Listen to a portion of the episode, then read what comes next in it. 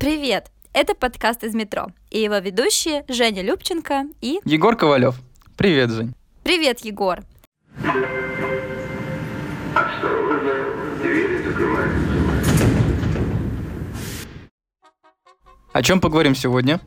Ну смотри, пару выпусков назад мы подняли тему общей истории общественного транспорта в Москве. Поговорили об извозе, о линейках, о конках, Потом был второй выпуск, в котором мы обсуждали более современные виды транспорта, а, такие как трамвай, автобус, ну что мы там еще обсуждали, троллейбус. а, Такси. Да-да-да. В общем, то, что ты назвал транспортом нового времени. Э, ну да, и тогда подвели к истории возникновения метрополитена, я помню. Ну вот как раз об этом я и предлагаю сегодня поговорить. Ну, давай. Давай ты рассказывай, с чего все началось. Я подхвачу. Сейчас я только Хоро- поудобнее. Слушать твой Хорошо. Эм, так. Ну, метро в Москве появилось в 1935 году. Но вообще первые идеи строительства в Москве транспорта, похожего на это самое метро, появились по меньшей мере в 1875 году. Ну, точнее сказать, конкретно идеи строительства городской железной дороги в Москве появились раньше, в 1869 когда московский купец Сушкин разработал проект э, железной дороги по границам камер Калежского вала, да, третье транспортное кольцо. Но первая именно задокументированная идея, связанная с уходом под землю, появилась именно в 1875 Слушай, это достаточно рано. Я бы сказала, это недалеко от англичан. Ну, получается так. Э, вот, и тут замечу, что в это время население города официально составляло около миллиона человек, а фактически переваливало за полтора, с учетом приезжих из других городов. Да уж, конечно, сложно это представить. И все это при том, что э, в 1872 году в Москву только-только пришли первые конные трамваи. И мне на самом деле очень сложно представить, насколько э, патовая ситуация была с передвижением по городу. Ну, в общем, э, Москва себя чувствовала не очень хорошо, прямо Мне кажется, скажем. даже хуже, чем сейчас, Ну да, конечно. когда жалуются все на пробки. Конечно, да. Вот, и, конечно, до появления метро в Лондоне а, идеи пустить поезд, поезд под землю побаивались, ну, все на самом деле, вот, но а, после 1663 года, а, да, а, когда появилось метро в Лондоне, вот этот самый успешный опыт англичан стал подталкивать инженеров со всего мира, в том числе, конечно, и российских, к мыслям создать вот что-то подобное и у себя. Вот, и в 1875 году, вернемся к этой дате, да, инженер Мгм. Василий Титов а, предложил пустить подземную железную дорогу от Курского вокзала до Мариной рощи. Линия должна была проходить через Лубянку и Трубную площадь. И эта идея обсуждалась на самом деле на государственном уровне, но тогда дальше замысла дела не пошло, поскольку проект посчитали ну, неокупаемым, как следствие нецелесообразным просто в принципе. Вот, вот ты сказал про то, что побаивались под землей пустить поезда, и я сразу подумала о том, что, наверное, в то время духовенство или, ну, церковь, да, тоже, наверное, выступила против постройки такой подземной железной дороги или вообще чего-нибудь под землей, как это было, ну, вот в случае с двухэтажными конками, как ты нам рассказывал, да, когда девушки не должны были оголять ножку в приличном обществе, а здесь, наверное, вообще что-то с преисподней они ассоциировали. Ну, на самом деле, да, да, так оно и было. Ну и все-таки в церковь в то время оказывала очень большое влияние на жизнь людей, и в том числе и на политику, и это не могло не играть свою роль. Короче говоря, такой вариант решения транспортной проблемы в Москве был банально не реализован. Вот Но и все все. равно ты меня, конечно, удивил. А, Первый проект, просто о котором я знаю, датировался 1897 годом. Ты про проект Рязано-Уральской железной дороги, который, правильно? Э, Нет, я имела в виду еще Антоновича. А что за Рязано-Уральская железная дорога? Ну давай я коротко тогда расскажу про это, а потом ты как раз расскажешь про Антоновича, поскольку вытекают они на самом деле один из другого и по сути своей похожи. Вот. Ну и тогда давай не будем рассказывать про то, что было уже после проекта Титова, а, но, Мгм. соответственно, до Антоновича и до Рязано-Уральской железной дороги, для того, чтобы, ну, сильно не растягивать хронометраж, потому что я думаю, что Договорились. сегодняшний выпуск у нас и так будет довольно долгий. Ну хорошо, давай. А, в общем, э, в 1897 году общество Рязано-Уральской железной дороги предложило построить в пределах города двухпутную кольцевую линию. Общая длина кольца по проекту составляла почти 39 километров. Ну и э, коротко давайте сразу, да, до реализации проект тоже не дошел. Э, его долго обсуждали, но решили, что такая модель просто не жизнеспособна. Ну, казалось им в то время. Вот. Наверное, мое упущение, но я про этот проект тоже не слышала. Ну, кстати, я бы не сказал, что упущение, потому что в этом ничего удивительного нет. Во-первых, проект сам по себе не особо такой известный и популярный, да. Популярный. Э, ну и во-вторых, мы специалисты метро в первую очередь. Вот. А в этом проекте, вот Рязано-Уральская железная дорога, да, оно само, само за себя говорит железная дорога. Тут угу. речь шла именно про наземную железную дорогу, преимущественно для перевозки грузов, что что, ну, к метрополитену, честно скажем, никакого отношения не имеет. Вот, но а, проект подразумевал сооружение тоннеля между Трубной площадью и Ильинкой. А поэтому, ну, не рассказать о нем хотя бы вот так вот скользко в такой теме, мне кажется, просто нельзя. Вот, поэтому... Ну, рассказ... тут я с тобой соглашусь. Хорошо. Ну, теперь рассказывай давай про Антоновича, потому что этот проект очень важный, дорогие слушатели. Угу. Ну, начнем с того, что звали Антонович Антон Иванович. Угу. Мы долго бились в поисках его полного имени, что, конечно, тоже было э, немного странным, на мой взгляд. Э, он был инженером путей сообщения.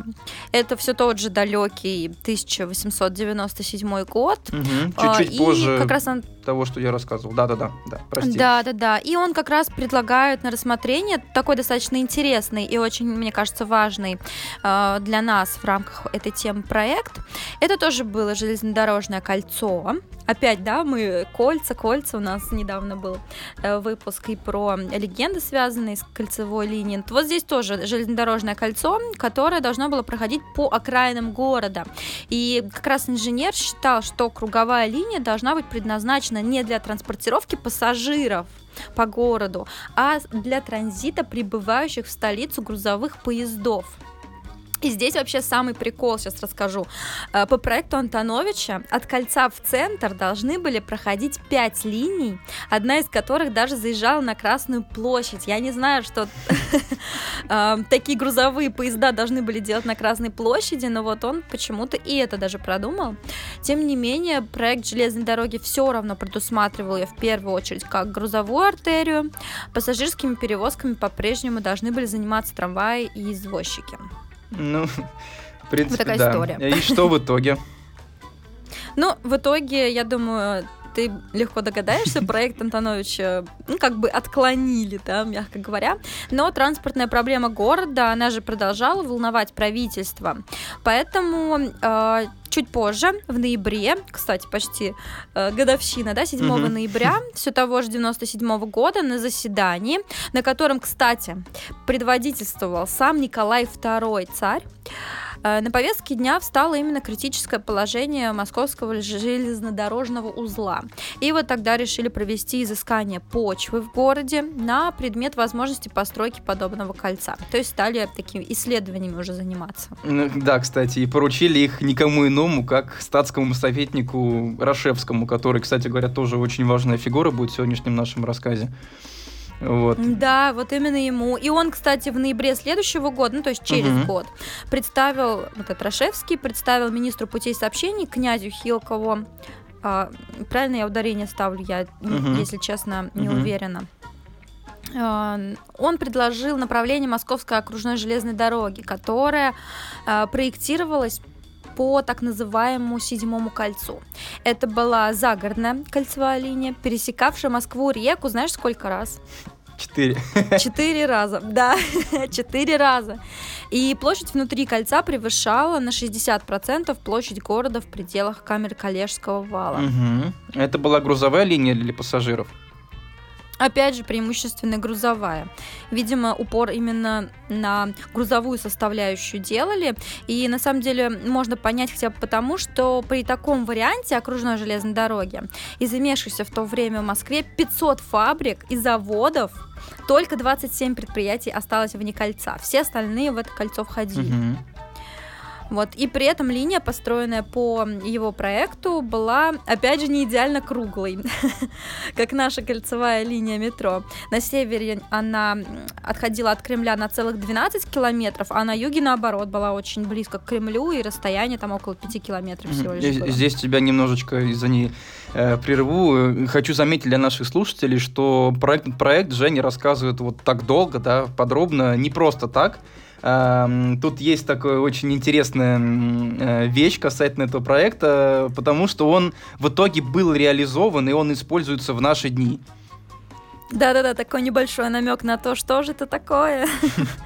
А, да, все верно, этот проект был реализован. Чуть позже мы скажем, угу. как.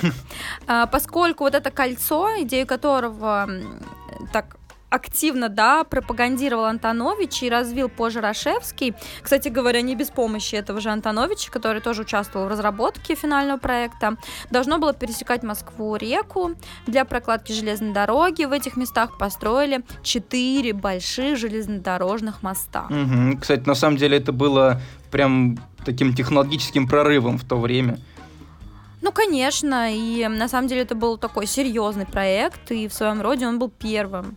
Неудивительно, что такой прорыв был. И в итоге mm-hmm. строительство 54-километрового кольца началось уже в новом веке, в 1903 году. Э, длилось оно всего 5 лет, можешь представить, 5 mm-hmm. лет это все строилось. И линию назвали Московская окружная железная дорога. Ну, она же, кстати, Московская городская еще железная дорога в некоторых источниках называется. Ну да, но мне почему-то больше нравится называть ее именно окружной. Ну, знаешь, как по сокращению «может». Эм, и вот, несмотря на то, что изначально «может» задумывалась как грузовая дорога, она перевозила не только грузы, но и пассажиров. Но к концу 30-х годов имею в виду 20 века. С открытием метро о ее таком пассажирском назначении стали забывать, поскольку посчитали, что использовать грузовую железную дорогу уже нецелесообразно в городе, где есть метрополитен, что было логично. Конечно, все-таки забегаем вперед, я думаю, но, Жень, расскажи, пожалуйста, нашим слушателям, как в итоге сложилась ее дальнейшая судьба этой дороги. Ну хорошо, уговорил. Но смотри, а, кольцо в дальнейшем использовалось для транспортировки грузов, как я сказала, но вот к концу 20 века необходимость в нем просто стала а, пропадать, сходить на нет, и возникли инициативы разобрать кольцевую линию. Казалось, что ее век подходит к концу, и все это, и страница перевернута, но так, так понравилось это но. Так. Да, я хотела интригу. Да. В 21 веке, может, по счастливому стечению обстоятельств удалось буквально получить второе рождение, да, эм, такое второе дыхание, и Москва, Московская кольцевая железная дорога была отремонтирована, не убрана, а отремонтирована, и открылась вновь, теперь уже в составе московского метро под всем вам знакомым названием Здесь нужно так громко вместе сказать. МЦК. МЦК. Вместе не получилось, ну ладно, я думаю. МЦК, да. Э, представляете, дорогие слушатели, вот подумать только, да, э, пути и станции для МЦК, которая открылась вот буквально несколько лет назад, да, в 2016 году, на самом деле были заложены еще в 1903 году по проекту 1897 вот такая Это вот... вообще просто удивительно. Я когда читала эту информацию, я просто была в шоке. Действительно, могли просто разложить все это, убрать, да. Э, слава богу, не стали. И заново пришлось бы строить, а тут вот отреставрировали, да. отремонтировали и использовали. Очень круто, по-моему. Соглашусь. Жень, с твоего позволения, тогда вернусь к началу 20 века, чтобы соблюдать хронологию немножечко, а то мы так перескочили Да-да, сразу прощ, сначала... Прошу прощения. С начала 20 на начало 21 Эм, вот, да. Значит, на самом деле, какие бы ставки ни делали инженеры на вот это железнодорожное кольцо, да, но появление окружной линии на самом деле не решило всех транспортных проблем Москвы, поэтому проезжа... продолжали появляться новые проекты метрополитена в том числе. Вот. И, кстати говоря, один из самых интересных среди них предложил все тот же э, Антонович. Все-таки решил забрать у меня моего Антоновича. Прости. Ну нет. Ну, пожалуйста. Я неплохой человек, честно. Просто очень хочется рассказать. Давай, давай, вещай, я Ладно, хорошо. У нас сегодня очень веселое настроение. Э, Значит, э, совместно с инженерами Глиневичем и Дмитриевым Антонович разработал проект системы внеуличных городских железных дорог с электрической тягой. И вот, кстати, я думаю, здесь слушатели согласятся, что очень-очень близко к метро мы подходим. Да, это, ну, по сути, это и было на самом деле метро. Вот, и Мгм. авторы взяли за основу еще строившуюся в то время окружную дорогу, да, э, может, и добавили еще одно кольцо, которое должно было проходить по все тому же Камер-Калежскому валу, по границе Москвы времени, на самом деле, да, напомню, сейчас называется Третье транспортное кольцо, еще разок. Вот, и внутри него располагалась э, еще одна полукольцевая линия, которая проходила по Садовым улицам. Эту систему должны были пересекать э, четыре таких, ну, радиальных маршрута, получается, э, Тверской, э, Замоскворецкий, Арбатский и Покровский. Вот. э, все они начинались от центрального вокзала, который по проекту располагался на Красной площади. Э, на самом деле, проект. да, представить себе это довольно тяжело. Вот. И радиусы соединялись с кольцом на Камер-Калежском валу и шли, кстати, дальше, да, к окружной железной дороге. Получалось такое своеобразное кольцо. Вот. Забавно, да? Представляешь, приезжаешь такой в Москву и сразу на Красной площади. Ну Очень, да. по-моему, удобно. Для всех туристов очень даже удобно. Соглашусь. Но да. смотри, насколько я помню, инженеры, опять же, вот этот проект не сумели этим проектом заинтересовать московские власти. Ну, вот да, к сожалению, или к счастью, даже не знаю, как, как это, э, что лучше, да, то, что сейчас у нас прекраснейшее метро, или то, что не получилось его построить раньше, вот. И поэтому, да, в итоге единственным итогом работы над этим проектом стал выпуск цветной брошюры, которая описывала все плюсы строительства метрополитена. Вот. Забавно. Я думаю, что ты очень хочешь нам про Болинского рассказать. Я э, обожаю эту историю. Болинский, согласен, да. Э, Это, да, еще один интересный и, пожалуй, самый известный и популярный из вообще первых проектов именно метро столице. Его предложили инженеры Болинский и Кнора. Вот.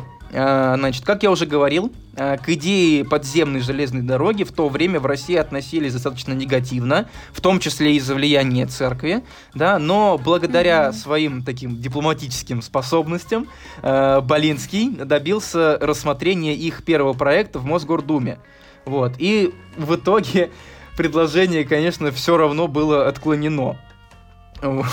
Я на самом деле просто в шоке, потому что как только задумаешься, сколько проектов отклонили, да, в то время, сколько на рассмотрение приходило, это, наверное, наши власти такие были очень щепетильные. Ну да, видно, очень э, серьезно подходили к выбору. Вот. Но проект Мгм. Болинского, на самом деле, э, чем он любопытен? Он очень много кого заинтересовал, и поэтому он вызвал довольно сильный общественный резонанс и обсуждался в газетах, в том числе, достаточно много. Мгм. И потому, э, возможно, отчасти сам Болинский не отчаялся. И еще спустя несколько лет э, ну, он несколько лет изучал э, опыт строительства метро в Лондоне и в Будапеште, и в 1898 году он предложил соорудить метрополитен в Санкт-Петербурге.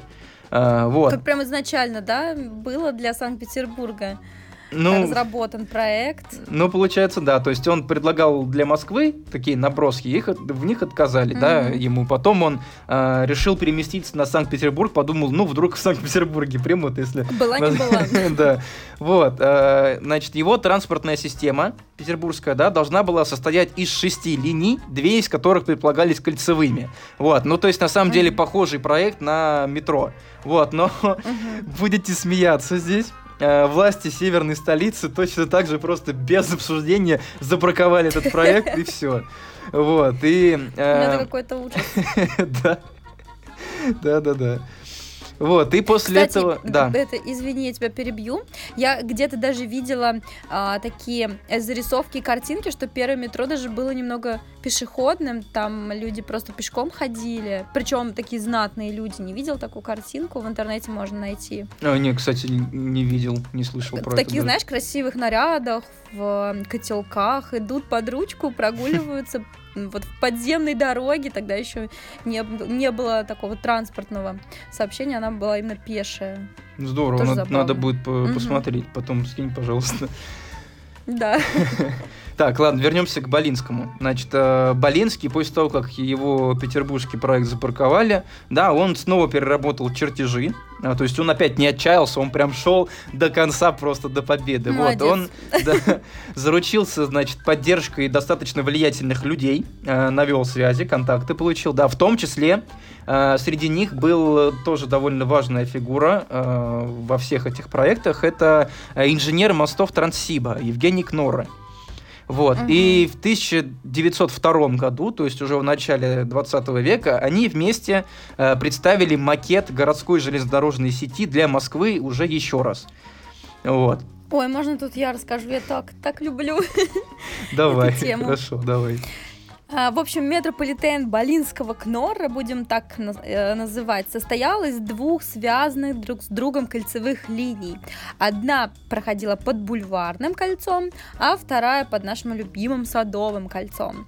И при этом от центрального вокзала, который опять хотели разместить на Красной площади, э, почему это вообще такая идея, интересно даже, а, в разные концы Москвы расходились радиальные линии. Ну, например, в дачную местность Петровско-Разумовская, в Сокольники, Черкизово, обязательно к Новодевичьему монастырю и к Павелецкому вокзалу. Ну, то есть даже можем посмотреть, да, в разные стороны. Да, вспомнил сейчас опять про этот проект вокзал грандиозный. Павелецкого. Забавно. Ну, который, Да, цен- да, который однако- центральный на Красной площади. А, на Красной площади, да, и очень, кстати, дорогущий. Про... Да, да, да, проект. там, там строительство только одного этого вокзала, дорогие слушатели, представьте, должно было по проекту обойтись дороже, чем все линии и все станции вместе взятые, потому что вокзал должен быть, должен был быть очень помпезным, таким прям, э, ну, в духе сталинского Ну, метро, на самом карточка. деле. Ну да, верно, то есть Мгм. самый центр города, и там очень красивый, там самый красивый вокзал в мире планировалось сделать. Вот. Ну, по сути, на самом деле, то же самое, что сделали и с Казанским вокзалом, да, Ленинградским, когда ты приезжаешь, они должны были встречать туристов и производить не, неописуемое впечатление, поэтому а, и станции метро, а, которые привокзальные, или подвокзальные, как правильно сказать-то, такие помпезные, и, соответственно, логично, что на Красной площади тоже планировали такой помпезный вокзал, грандиозный сделать. Ну да, понимаю, В принципе, представляю. логично. Мгм. И при этом э, вот в центральной части города линии предполагалось строить от вокзала под землей, а на окраинах они должны были размещаться на эстакадах. То есть они выходят на землю и уходят в воздух, можно так сказать. Мгм. А еще Болинские и Кноры хотели сделать одну полностью надземную линию вдоль Яузы. Это по типу подвесной железной дороги в Гатчине, я так понимаю, Э, наверное. да, типа такого, по такому же типовому проекту. Э, такие подвешенные на эстакадах вагоны, они должны были ехать вдоль берега реки в сторону Черкизова. Мне, кстати, кажется, это было бы просто потрясающе. Вот так вот смотреть на Яузу с высоты. Причем, помнишь, мы с тобой разговаривали про футуристические проекты различные. Мгм. A&M, компания A&M, которая вот выпускала вот эти карточки с футуристичными видами будущего, транспорт будущего, и там тоже э, были вот такие вот зарисовки подвесной железной дороги. А, вот. А Да. еще от вокзала в сторону Замоскворечья был направлен а, двухъярусный железный мост. А, Почему двухъярусный? По верхнему ярусу поезда должны были ехать на эстакады, а по нижнему в тоннеле. Мгм. Вот такая вот интересная, вот, правда, футуристичная идея, мне кажется, потрясающая, да? И как на нее отреагировало правительство? Ну смотри, здесь, кстати, получше уже было. Идею строительства вот именно такой железной дороги царь Николай II самолично одобрил, и его поддержал еще известнейший министр финансов Витте.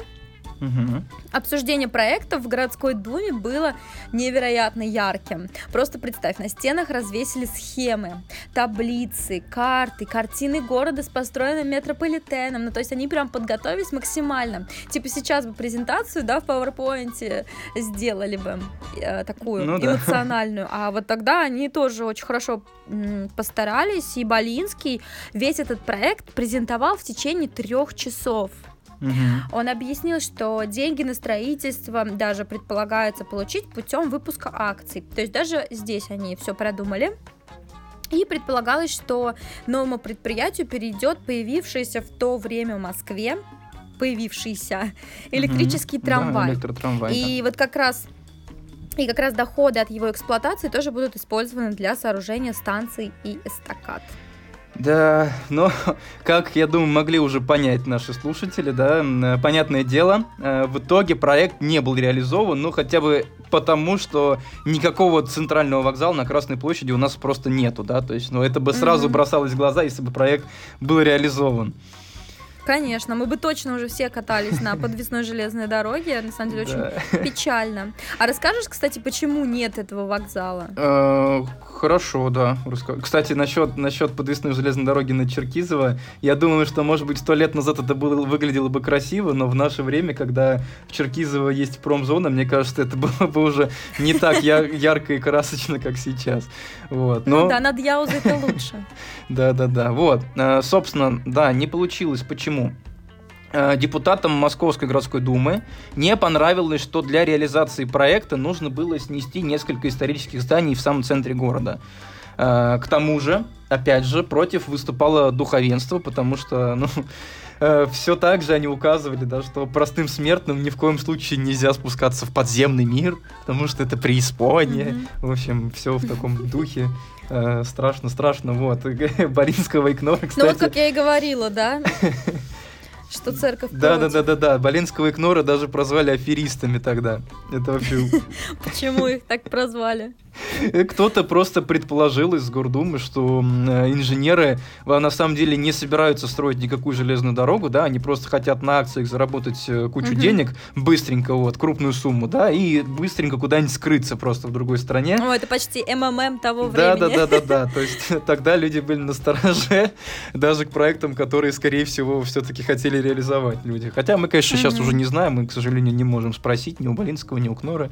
Вот. Но так или иначе, проект был отклонен, а вот необходимость в метрополитене осталась, да, потому что, ну, транспортная проблема была очень серьезная. И э, в 1913 году московские власти уже сами вернулись к идее создания транспортной сети в городе. И что, кстати говоря, очень забавно, э, новый проект был просто удивительнейшим образом похож на разработку Болинского Икнора, хотя в этом новом проекте ни Болинский, ни Икноры как бы уже официально не участвовали. Вот.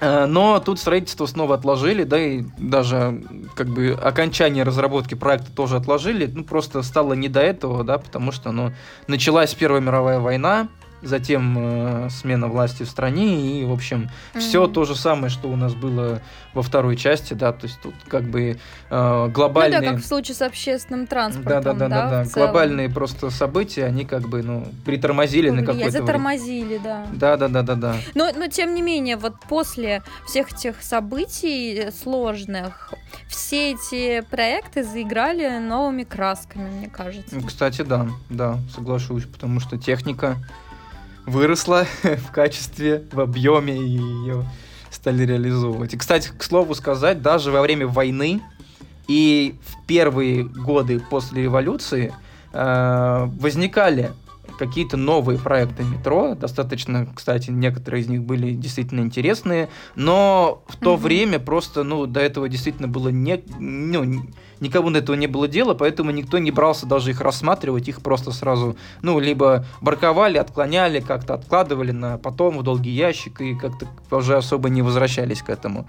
Вот, но э, уже в 23-м году соглашусь, печально. В 23 году уже идея строительства метро снова возникла э, такая уже в умах городских деятелей, да, уже при новом строе, э, и необходимость в нем тогда существенно возросла, э, даже по сравнению с тем, что было за 10 лет до этого, поскольку основной городской транспорт, да, которым стал трамвай, когда появился электротрамвай и очень быстро развился, да, он после гражданской войны, ну и после революции в том числе, пришел в упадок просто, его, ну, его не хватало, э, пути были достаточно в плохом состоянии, и, mm-hmm. в общем, все в таком духе.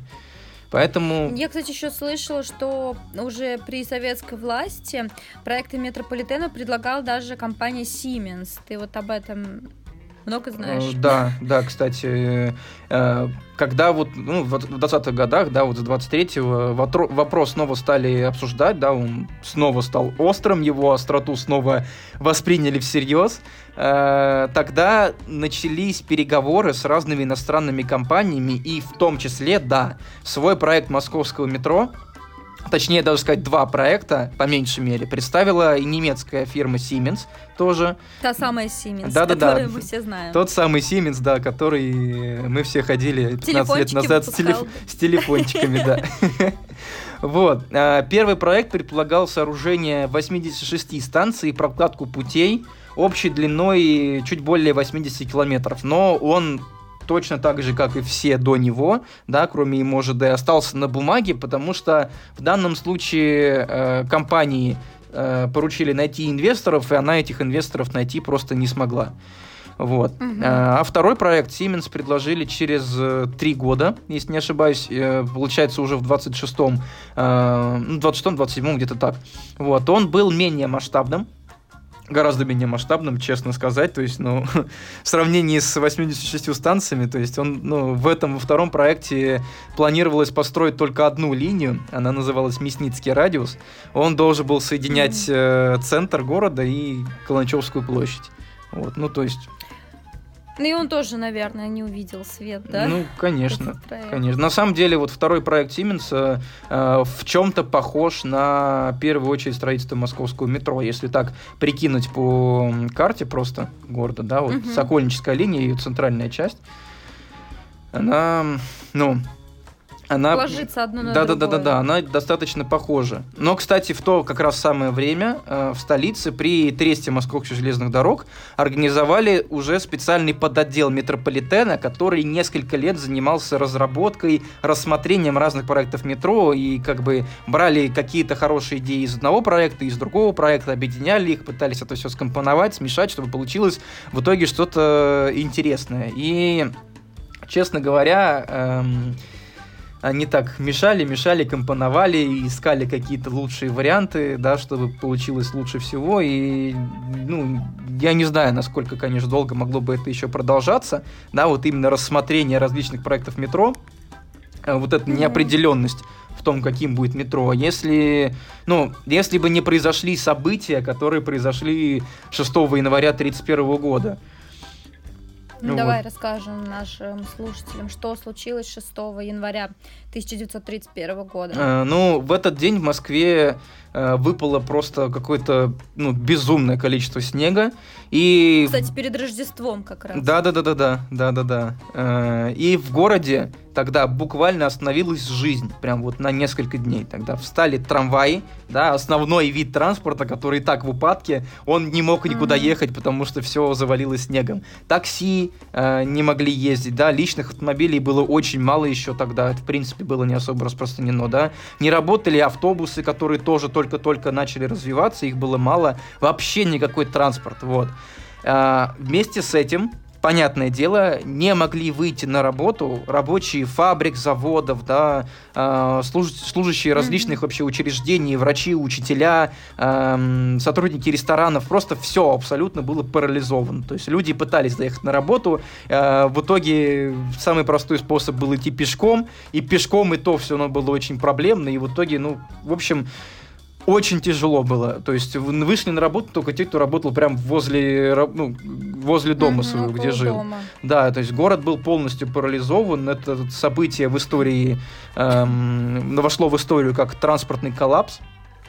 Вот, э, кстати говоря, стало э, первым таким именно затором большим в Москве за ее историю. Эм, Вот, и, ну, на самом деле, Москва тогда действительно просто задыхалась в пробках еще несколько дней после этого, и эти пробки не могли, ну, ликвидировать, да, ни э, постовые, как бы отчаянно они не старались, ни попытки какие-то с, вот, самоорганизации среди участников движения, ни пешеходы, да, которые просто бросили свои транспортные средства, пошли пешком, в общем, ужасная Какой-то ситуация. кошмар просто. Ну да. Вот, ну и да, я говорю, и трамвай, да, который творилось. в то время уже давно не справлялся э, вообще, ну, ни с чем, да, в том числе с постоянно растущим населением в столице. Потому что, э, ну, после революции, да, смена строя, э, началось активное развитие заводов, и количество людей, которые жили и работали в столице, было на самом деле в 4 раза выше того, на что был рассчитан общественный транспорт вообще в городе, да. Э, вместо одного Мгм. миллиона населения в городе по факту проживало около четырех. Ну, э, находилось в течение рабочего Мгм. дня. Потому что жители ближайших сел, деревень, маленьких городов вокруг Москвы, да, приезжали вот в большой город, в столицу, чтобы работать на заводах и фабриках и поднимать Ну, отечественное по сути, как производство. и сейчас. Ну да. И, конечно... все из области едут на электричках в Москву. Ну да, да, и да. понятно, что в рабочее время здесь гораздо больше народа. Да, вот. Ну и, конечно, это событие не могло не повлиять на решение властей о строительстве метро. Вот, и как раз тогда, э, в 1931 году, как наконец было принято окончательное решение о том, как будет выглядеть метро, да, первые несколько э, линий, и принято решение о начале строительства. Ура! Спустя 60 лет, вот просто представить, да, после появления первых проектов, 60 лет прошло. Ну да, ну и уже, получается, зимой все того же 31 года э, начались первые работы уже по сооружению станций, тоннелей, э, ну, дальше. Всего прочего. Да-да-да. Ну, дальше наши слушатели, думаю, уже представляют себе уже сами. Мы тоже много говорили о том, как метро строилось. Ну, я думаю, что да. Думаю, что там уже Слушай, дальше понятно. Да, у нас такой длинный, э, но, мне кажется, очень интересный выпуск сегодня получился. Почти 40 минут Соглашусь. на долгую поездку. Да, я уж устал, если честно, за сегодня. Но, э, да, вы, дорогие зрители, оставайтесь с нами, подписывайтесь на наш подкаст из метро, подписывайтесь на наш инстаграм а, профметро. Мы с Егором там частенько появляемся с нашими лекциями на русском, на английском языках, абсолютно, абсолютно разные темы. А, Всегда рада вас видеть, слышать. И ам, до новых встреч! До новых встреч. Пока.